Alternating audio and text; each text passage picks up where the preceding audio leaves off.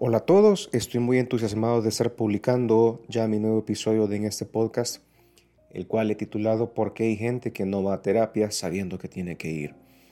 Si bien es cierto, las razones son muy variadas, he tratado de sintetizarlo todo en tres, en tres puntos muy sencillos.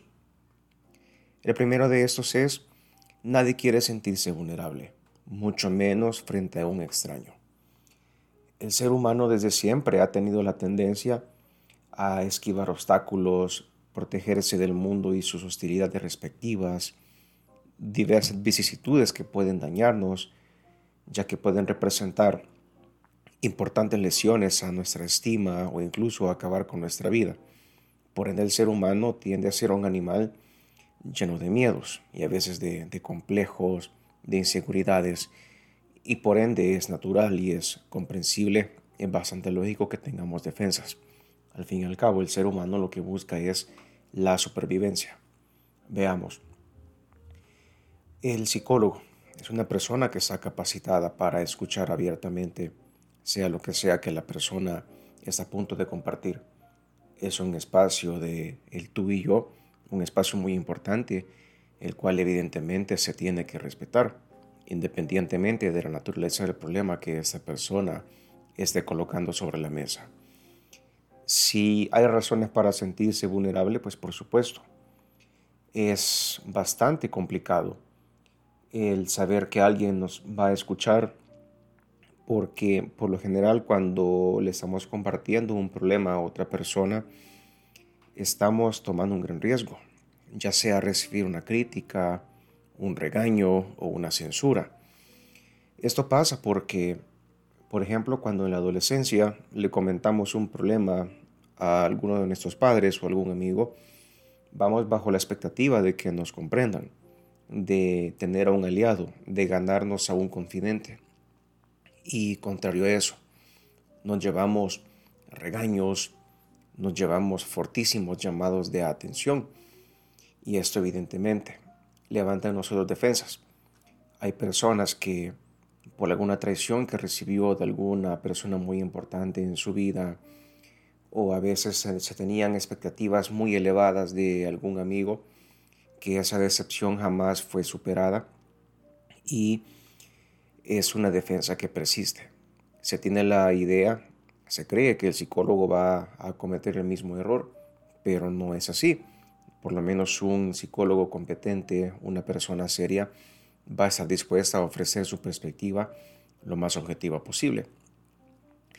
Dicho esto, el psicólogo tiene que saber que es de valientes el exponerse a un tercero y es un, es un riesgo que evidentemente se respeta. Yo cuando escucho a una persona siempre me encargo de hacerla sentir en confort, de hacerla sentir que estoy tomando yo también el riesgo de, vamos a decirlo así, pueda que hayan cosas que van a ser muy, muy fuertes de escuchar, o, cosas que probablemente yo no comparta personalmente, pero es mi deber como profesional estar del lado de esa persona que está abriéndose. No me refiero a una cuestión romántica, del tipo que eh, actitud positiva, darle porras a la otra parte. No necesariamente. De hecho, en algunas ocasiones me ha, me ha tenido que tocar decir a la persona que no estoy de acuerdo con lo que me está con lo que me estaba opinando. Voy a poner un caso muy puntual, un, caso que es bien frecuente. Hay personas que me dicen, sí, mire licenciado, yo, yo soy bastante tonto. Hay personas muy inteligentes que tienen títulos en distintas universidades. Y pues yo obviamente no voy a estar de acuerdo con eso.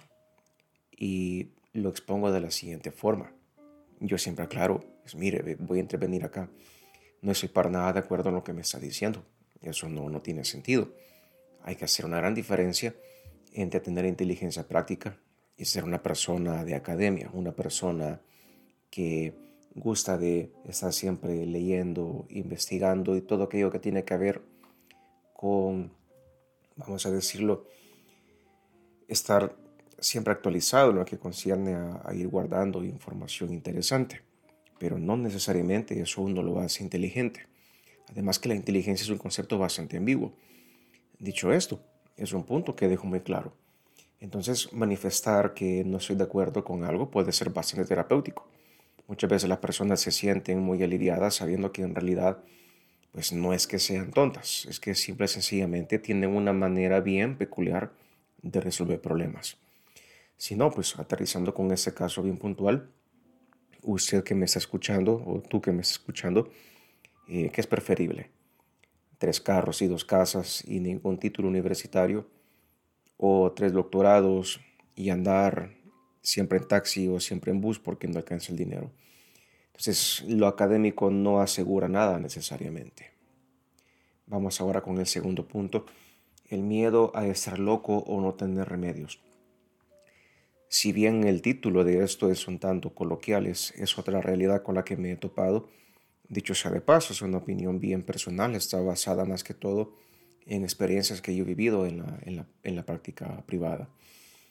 Hay personas que sí, ven como el colmo de los colmos terminar en el psicólogo. No es solo que están locos, sino que se sienten débiles. Y ni una cosa ni la otra. Se ha encontrado en la investigación científica que casos como personas con esquizofrenia, trastornos como personas con trastorno obsesivo compulsivo logran tener una vida relativamente equilibrada cuando el tratamiento es el apropiado para ellos. Y, y sí, es, es también natural sentir ese miedo. ¿A qué me refiero?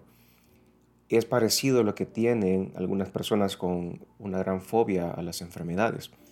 Creen que si van al médico o que si se hace un chequeo en la sangre van a descubrir que tienen algo mortal, algo que los va a devastar y de lo que ya no van a poder curarse o que no van a tener una vida tranquila. Algo parecido se encuentra en la parte de la psicología que se tiene esa creencia de que el psicólogo va a descubrir algo que la persona no sabe y que ahora sí definitivamente está metida en mucho más problemas de los que creía.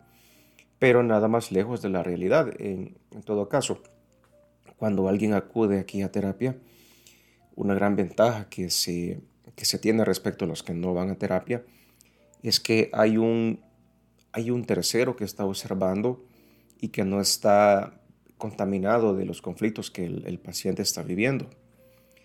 Cuando el terapeuta no está contaminado y está abiertamente escuchando a la persona, escuchándola activamente, genuinamente interesada en lo que le está compartiendo, eso ya de por sí es terapéutico y es un alivio.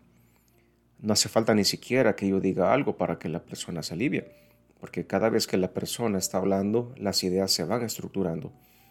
Entonces, curiosamente, las soluciones, el alivio, la salida de los problemas se va encontrando cuando alguien habla.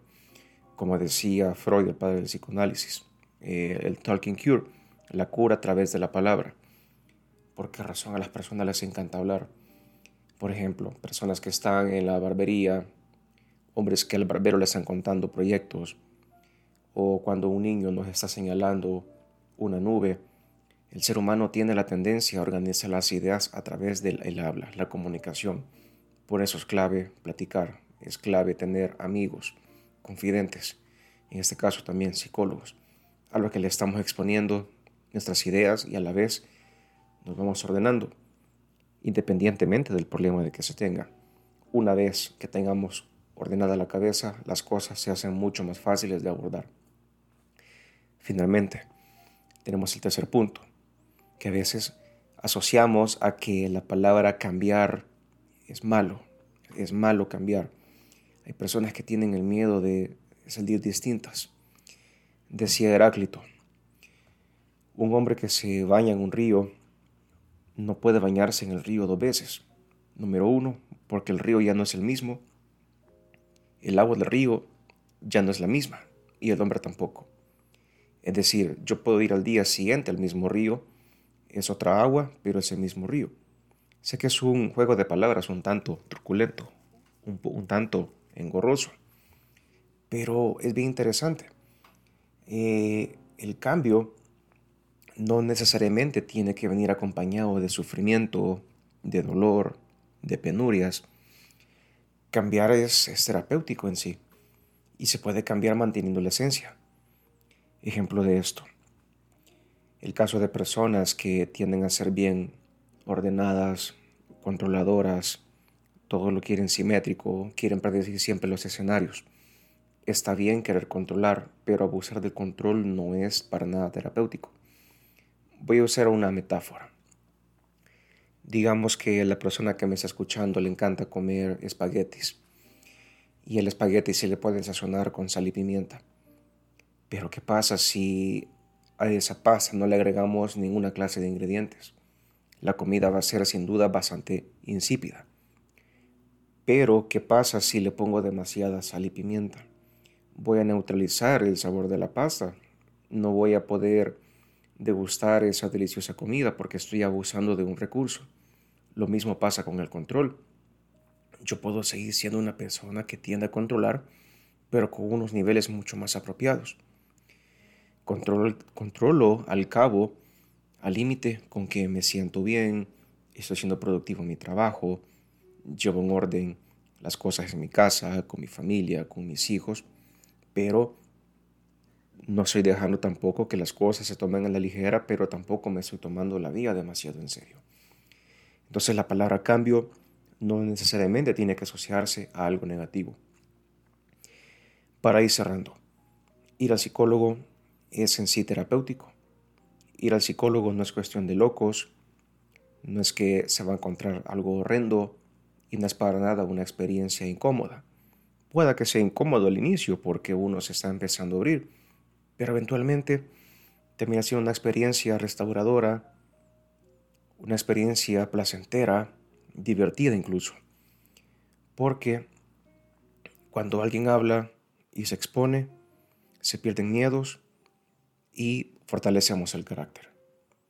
Sin más cargar, nos despedimos y nos vemos hasta el siguiente podcast. Hasta la próxima.